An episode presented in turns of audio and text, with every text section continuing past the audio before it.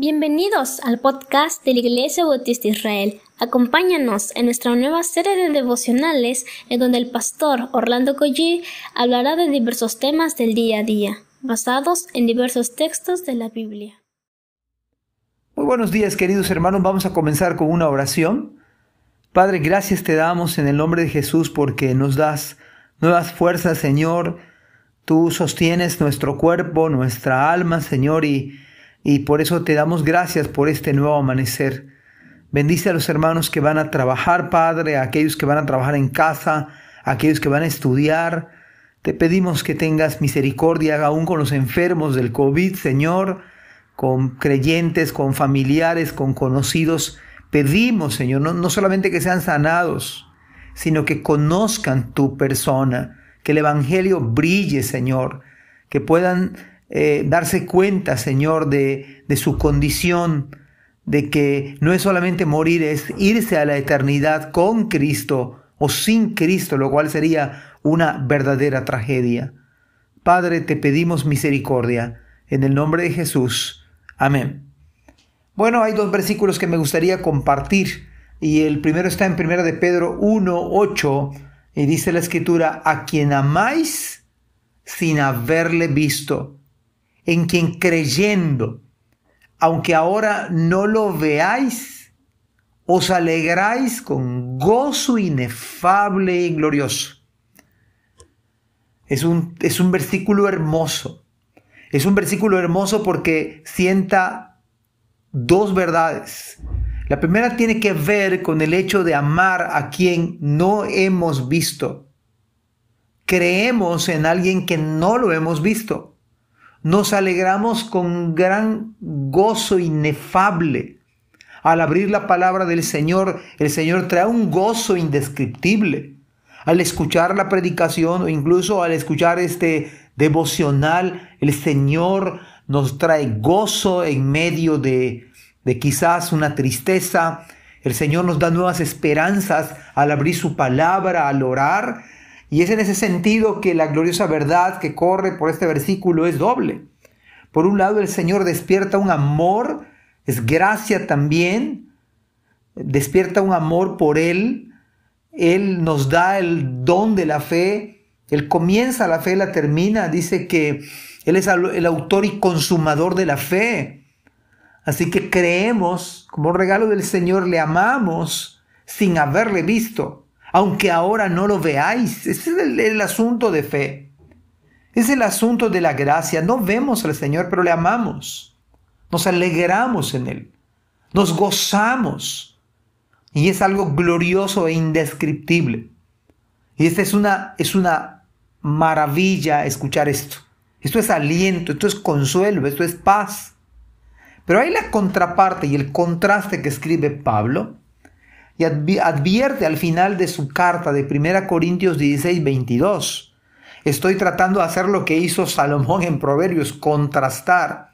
Por un lado, el que ama al Señor sin haberle visto, pero, dice 1 Corintios 16, 22, el que no amare al Señor Jesucristo, escúchenlo bien, sea maldito.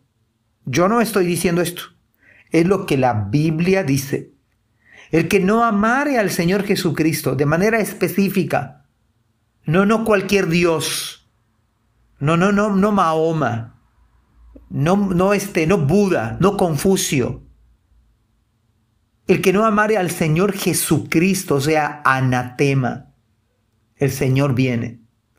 Es un contraste bastante fuerte. Es un contraste que solamente Dios puede darnos luz para entenderlo. Ahora bien, 1 Juan capítulo 4 versículo 8 nos dice la fuente del amor. El que no ama no ha conocido a Dios, porque, Dios es amor. De tal manera que la persona no puede amar al Señor Jesucristo si no ha conocido a Dios. Y Dios mismo ha derramado su amor en nuestros corazones de tal manera que incluso no es tanto que nosotros, dice, dice este, el mismo este Juan, el escritor, que nosotros amamos al Señor porque Él nos amó primero. Él nos amó primero. Y el que no ama al Señor Jesucristo es que no ha conocido a Dios. Entonces acá hay, un, hay una demanda de amor, hay, un, hay algo que podemos ver esta, este día. Es increíble estos dos pasajes cómo contrastan uno con el otro. Y esto tiene que ver precisamente con, con, Dios mismo.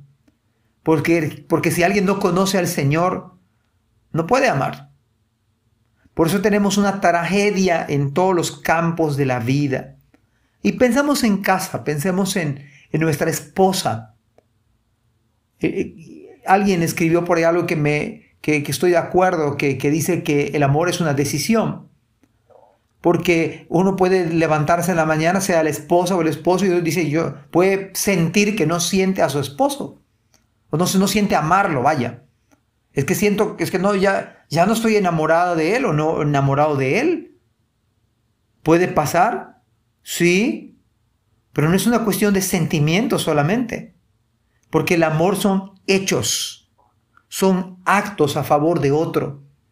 La Biblia dice que Cristo murió por su iglesia y el esposo es llamado a dar su vida prácticamente por su esposa.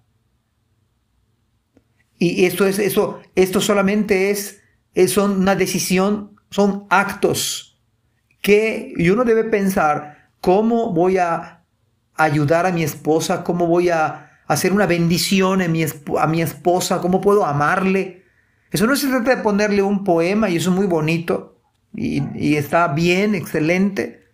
Aquellos que tienen la habilidad de inspirarse, pero, pero va más allá de eso. Va más allá de eso.